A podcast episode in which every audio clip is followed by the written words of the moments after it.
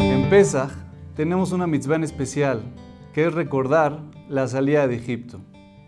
En el momento de la Gadá, platicar con la familia, recordar cómo estábamos de esclavos durante 210 años, todo lo que sufrimos, cómo Hashem nos demostró su cariño, mandó 10 plagas a los egipcios, nos partió el mar, nos dio el man durante 40 años en el, en el desierto. Y eso es lo principal que nos viene a recordar. Y Etziad Mitzrayim, recordar la salida de Egipto, nos viene a decir, mira cuánto Hashem te quiere, mira cómo Hashem no te abandona y está a tu lado en cada momento. Pero esta mitzvah de recordar la salida de Egipto no solamente se aplica en Pesach, sino todos los días de nuestra vida tenemos que recordar la salida de Egipto. Tanto así que en toda la Torá, Yetziat Mitzrayim está escrita 50 veces. Es algo sorprendente porque hay mitzvot que con trabajos ya aparecen una sola vez en la Torá. ¿Por qué tantas veces está escrito Yetziat Mitzrayim en toda la Torá? Y es así que durante día a día, en varias ocasiones, se nos presenta y nos vienen los jajamim a recordar esta mitzvah. Por ejemplo, en el Kiddush recordamos Yetziat Mitzrayim. Shabbat, ¿qué recordamos? Yetziat Mitzrayim. En las tefilot, cada vez que decimos el Shema, ¿qué decimos en el Shema? Yetziat Mitzrayim. Recuerda la salida de Egipto, recuerda dónde estabas, recuerda dónde estás ahorita y todo lo que Hashem hizo por ti. En Shachrit, en la tefilá de Shachrit, decimos Az Yashir. Recuerda cómo Hashem te partió el mar. En cada mezuzá que hay en la puerta, está escrito el Shema. ¿Qué tenemos que recordar en ese momento? Yetziat Mitzrayim. Estamos rodeados en toda nuestra vida, día a día, en diferentes ocasiones, por la mitzvah de recordar la salida de Egipto. Tenemos una fiesta completa que es Pesach para recordar Yetziat Mitzrayim. También tenemos Sukkot, que es en recuerdo a Yetziat Mitzrayim cuando salimos de Egipto, que habitamos en cabañas. Entonces la pregunta es, ¿por qué tanto nos rodea nuestra vida esto de recordar la salida de Egipto? ¿Qué es lo que tenemos que aprender o reflexionar de esta mitzvah? Que Hashem y los Jajamim nos las pusieron constantemente durante nuestro día a día. Para contestar, tenemos que saber dos alajot escritas en el Shulchan Aruch. Una alajá dice que la persona cuando se para a decir la amidad, no se puede parar a decir la amidad ni enojado, ni triste, ni preocupado, ni nervioso, sino la persona cuando dice la amidad tiene que hacerlo besimja, tiene que estar contento. Entonces la pregunta es, es muy difícil que nos exija eso la alajá. pasas durante tu día muchas preocupaciones, cheques rebotados, tráfico, presiones, los hijos, la escuela, miles de cosas tenemos en la cabeza y de repente nos pide la Torah, nos pide en Jajamí, mira, cuando te pares de decir la amidad, hazlo con alegría.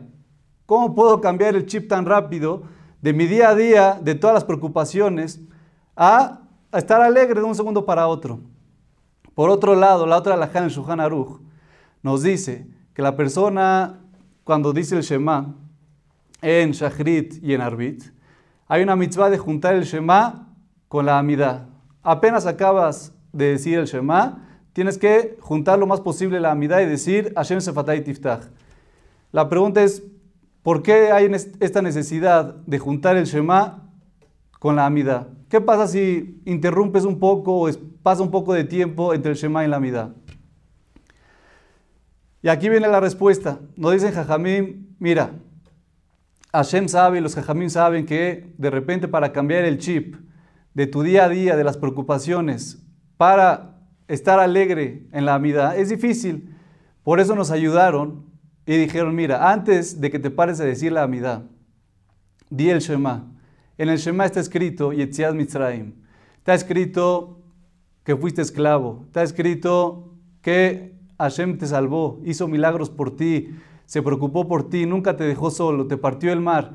Y si en ese momento que reflexionas y entiendes de que no estás solo, que Hashem está contigo en cada momento de tu día a día, en la oficina, en tu casa, en el coche, en cualquier situación que te encuentres, ahí está Hashem. Cuando lo tengas bien presente eso, automáticamente te vas a convertir en una persona contenta, tranquila y feliz.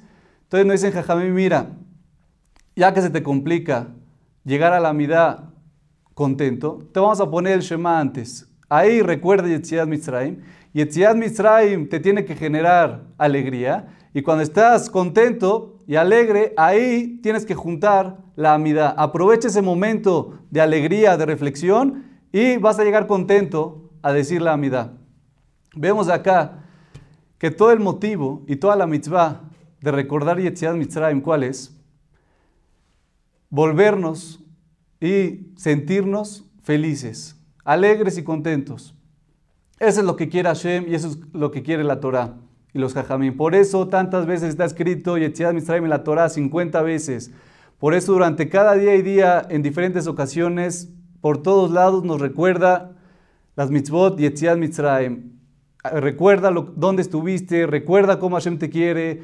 Cada vez que pases por una puerta y veas un mezuzá, acuérdate de eso. Cada vez que digas el Shema, ten presente eso. Cada vez que digas el Kiddush, cada vez que te pongas el tefilim, la alajá dice, la persona cuando se pone el tefilim tiene que recordar Yetziat Mitzrayim, tienes que recordar que Hashem te sacó con mano fuerte y extendida. ¿Cuál es toda la finalidad? que Hashem nos quiere durante todo el día, desde que nos despertemos hasta que nos vayamos a dormir, que decimos también Kriyat Shema antes de dormir, Hashem quiere que vivas contento, que vivas feliz. El problema es que nos ponemos tefilim, decimos el Shema, tenemos mezuzot, durante el día pasamos por decenas de puertas que tienen una mezuzá y no nos cambia nada nuestro estado de ánimo, seguimos igual. Entonces, aparentemente, la, la mitzvah que nos pone en Jajamim de Yetziat Mitzrayim, que nos tiene que generar automáticamente alegría y estar contentos, no funciona. Seguimos igual, cumplimos todo tipo de mitzvot, pasamos Pesach, Sukkot, seguimos completamente igual. El problema no está en la mitzvah, ni en el motivo que Hashem nos dio de recordar Yetziat Mitzrayim. El problema está en nosotros, que la rutina nos mata. La rutina nos hace perder ese, ese mensaje que nos viene a dar la mitzvah. Ya nos ponemos el tefilim en la mañana como robot. Pasamos cada, cada vez que pasamos por una puerta y esa puerta tiene mezuzá, ni nos acordamos que está escrito ahí. Cada vez que decimos kiddush, cada vez que decimos el shema, lo decimos ya de memoria. Y el mensaje que nos viene a dar Yetziat Mitzrayim, la salida de Egipto, recuerda lo que en el momento que estabas y cómo Hashem te ayudó y cómo Hashem nunca te suelta y siempre está a tu lado para escucharte. Ese mensaje, que es lo que nos tiene que dar Yetziat Mitzrayim, lo perdemos. ¿Por qué? Por nuestra culpa, porque no nos detenemos al cumplir una mitzvah, no nos detenemos a reflexionar cuando decimos el Shema, cuando decimos un Kiddush, cuando cumplimos una mitzvah, cuando besamos un mezuzá, lo hacemos como rutina y perdemos todo ese mensaje que nos viene a dar Yetziat Mitzrayim.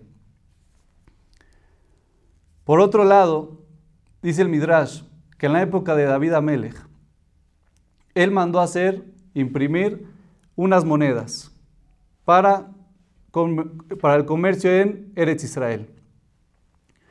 Esas monedas, de una cara tenía un bastón y un morral, y de la otra cara de la moneda tenía la torre de David. Entonces la pregunta es, ¿por qué estas dos cosas tan diferentes? Dice, porque David Amelech tenía claro este mensaje de recordar dónde estuviste, de recordar todo lo que Hashem hizo por ti, cómo te sacó. David Amelech era un pastor. Sus hermanos no lo querían, la familia no lo quería, no lo tomaba en cuenta. Pero de un día para otro, Hashem lo escogió a él para que sea el rey de Israel. En ese momento que tuvo un puesto tan importante, David Amelech, quiso recordar y quiso enfatizar cada día y día de su vida y tener presente cómo Hashem le ayudó, cómo Hashem de un segundo para otro lo puso en un puesto tan importante. Recordar cómo era un pastor y hoy en día era rey de Israel. ¿Y cómo hizo eso? Lo imprimió en su moneda. Cada vez que veía la moneda recordaba, mira, ahorita eres rey, pero acuérdate que antes eras un simple pastor. Acuérdate cuánto Hashem te quiere. Acuérdate que Hashem no te deja solo. Y eso lo tenía muy presente David Amelech. Y por eso David Amelech pudo superar varios problemas en su vida, varias dificultades. Su suegro Shaul Amelech lo quería matar, lo persiguió durante años. Su hijo Absalom se rebeló, le, quiso, le quitó el reinado. Pasó muchísimos, muchísimas dificultades David Amelech en su vida. ¿Y cómo fue la única manera que las pudo superar? David Amelech escribió el Teilim, puras alabanzas a Kadosh Barujú. ¿Cómo, ¿Cómo pudo lograr ese nivel David Amelech de llegar tan alto? La respuesta es que él tenía siempre presente cómo Hashem lo había ayudado, cómo era su vida antes, era un simple pastor, nadie lo pelaba, nadie le hacía caso, pero Hashem no se olvida de nadie, Hashem estaba ahí con él y eso David Amelech nunca, nunca se le olvidó. Cuando venían problemas con su suegro Shaul, cuando tenía problemas con su hijo Absalom, tenía presente de que Hashem nunca lo va a abandonar, que Hashem siempre está a su lado y eso fue lo que le ayudó a superar todas las dificultades. Y entendemos ahora el primer mandamiento en la Torá, que dice, yo soy tu Dios que te saqué de Egipto. La pregunta es, ¿por qué Hashem se, se, presentó de esa manera? Hubiera sido mejor o más imponente si Hashem nos hubiera dicho, miren, yo soy el Dios que creé el cielo y la tierra, creé el mundo. ¿Para qué nos viene a decir, no, yo soy su Dios que lo saqué de Egipto? Aparentemente es algo más bajo. La respuesta es que si Hashem nos hubiera puesto en los mandamientos, yo soy tu Dios, el que creó el mundo, hubiéramos pensado que Hashem, al momento de crear al mundo, el cielo y la tierra, los animales y los seres humanos, hubiéramos pensado, mira, Hashem creó todo eso, pero en el momento que terminó la creación, se apartó de ella. Él ya no está involucrado en este mundo, ya no le importa lo que pasamos, ya no importa si le pedimos tefilá o no, ya no está con nosotros. Hashem le dio cuerda al mundo y lo dejó avanzar. Por eso llega Hashem y te dice, no pienses así. En el primer mandamiento Hashem nos dice, yo soy tu Dios el que te saqué de Egipto. ¿Qué nos viene a decir eso?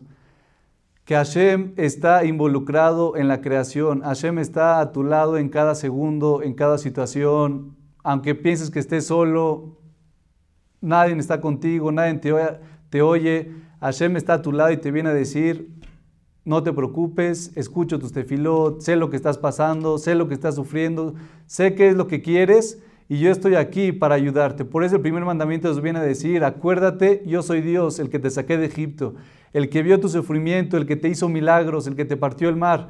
Eso es lo que tenemos que reforzar ahorita más que nada en Pesach. Recordar y tener presente que no estamos solos. Por más difícil que veamos la situación, por más difícil que no veamos salida, así como los judíos estaban parados en el mar, delante del mar estaba delante de ellos, a un lado montañas, al otro lado también montañas, y atrás los egipcios. Ellos pensaron, mira, ya no hay nada que hacer, estamos perdidos, no hay escapatoria. En ese momento, Hashem les abrió el mar. Lo mismo pasa en nuestra vida. Podemos tener varias ocasiones o varias situaciones que no vemos salida, en un negocio o con la familia, con un amigo, con los hijos, en cualquier situación podemos pensar, mira, no veo salida, ya busqué por acá, ya intenté por acá, no hay manera, el negocio no avanza, el Shalom Bait no avanza, los hijos no, no los puedo encaminar en el camino de la Torah, ya traté de todas las maneras y no hay manera. Hashem está contigo, tenemos que tener presente eso y en cualquier momento, aunque pienses que no hay salida, Hashem te va a partir el mar. Hashem ya nos enseñó y ya nos dejó claro en Egipto que Hashem está con nosotros y está dispuesto hasta cambiar la naturaleza cuando pides tefilá de corazón. Otro mensaje que podemos aprender justamente de la Agadá que, decimos en Pesach es una de las canciones que decimos Dayenu, ¿Qué quiere decir da lleno? Sería suficiente. Decimos Hashem, si nos hubiera sacado de Egipto sin milagros, da lleno. Sería suficiente para nosotros. Si nos hubiera sacado de Egipto sin ser ricos, hubiera sido suficiente para nosotros. Si hubiéramos estado en el desierto y no nos hubieras dado el man, nos hubieras alimentado de otra manera, hubiera sido suficiente. Aquí la Gadá y los jajamí nos vienen a dar un mensaje impresionante a nosotros y que nosotros le transmitamos este mensaje a nuestros hijos. Si cuando vienes a agradecer, no, no agradezcas en un paquete, no agradezcas en forma general, sino valora y ten en cuenta cada cosa por separado. Y es algo que nos cuesta mucho. A veces le queremos agradecer a Hashem o le queremos agradecer a alguien y al momento de agradecer le decimos a Hashem, gracias por todo, gracias porque estoy vivo. Y ya, con eso nos conformamos. Pero este mensaje de Dayenu y este mensaje de la Agadá y los Jajaminos vienen a decir, mira, si quieres ser realmente feliz, si quieres realmente valorar tu vida, tienes que empezar a agradecer de forma individual. Agradece por tu casa, agradece porque tienes coche, agradece por tu salud, agradece por tus hijos, agradece por tu familia, por tus papás, por tu trabajo, porque por tu ropa, por cada cosa y cosa, por más chiquita que parezca, agradece. Y eso es lo que nos viene a decir la canción de Dayeno. No agradezcas en paquete ni en forma general, porque así pierdes el sabor de tu vida. Piensas que no has recibido tantas cosas, pero en el, en el momento que empiezas a agradecer de forma específica y de forma particular, te vas a dar cuenta que desde el día en que naciste hasta el día de hoy, Hashem no ha parado de mandarte bondades, te ha mandado verajá, te ha mandado salud, alegrías, logros.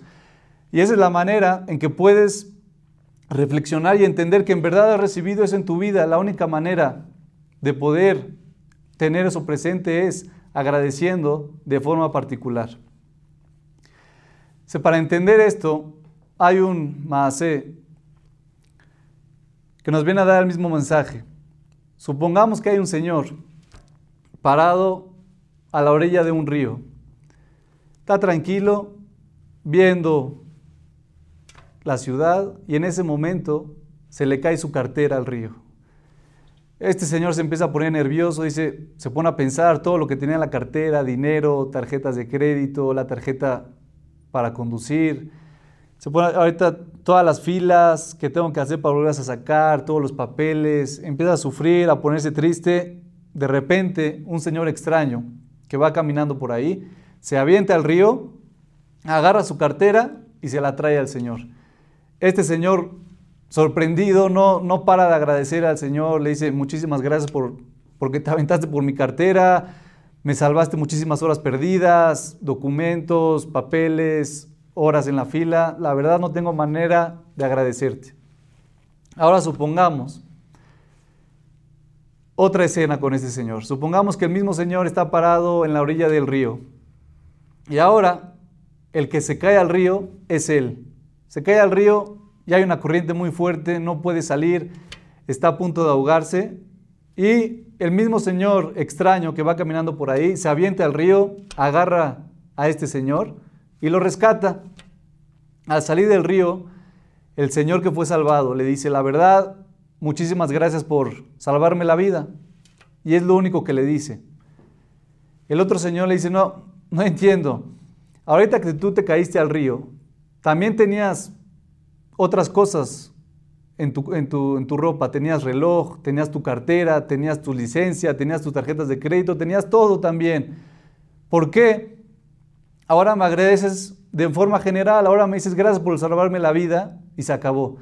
Dice, pero en cambio, si nada más se te hubiera caído la cartera y te lo hubiera traído, me hubieras agradecido de una manera impresionante, porque ahorita no me agradeces por la cartera, por tu reloj, por tu ropa, por tu vida. El otro dice, no, mira, yo ya incluí todo en mi agradecimiento. Cuando te dije, gracias por salvarme la vida, la verdad, ahí va todo en paquete. Y ese es un error que tenemos todos nosotros, cuando queremos agradecerle a otras personas y con más razón a Hashem ya que nos animamos a reconocer todo lo que nos dio Hashem y agradecer, se lo decimos en forma general y Hashem nos dice, no entiendo. O sea, si te hubiera faltado cualquier cosa que te he dado, te hubiera faltado un trabajo, un coche o un familiar, Berminan, ahí hubieras pedido tefilá, hubieras valorado lo que perdiste. Ahorita nada me agradeces de forma general y la razón que nos cuesta agradecer tanto en forma particular y queremos agradecer en paquete es a la persona le gusta ser autosuficiente. A nosotros nos gusta pensar que podemos hacer todo solos y no necesitamos hacer, tener ayuda de nadie. Por eso nos cuesta sacar esas palabras de nuestra boca. Por ejemplo, cuando una persona da una conferencia buena y te gustó, ¿qué le dices terminando la conferencia? Le dices, Hazaku Baruch, que fuerte y bendecido. Pero de tu, de tu boca nunca salieron las palabras, gracias, gracias por esta conferencia, gracias por este mensaje. Nos buscamos todo tipo de palabras para cambiar las gracias que le tenemos que dar. O por ejemplo, una persona te echa una ventona a un lugar que necesitabas ir, te sube al coche y te lleva al lugar que necesitabas.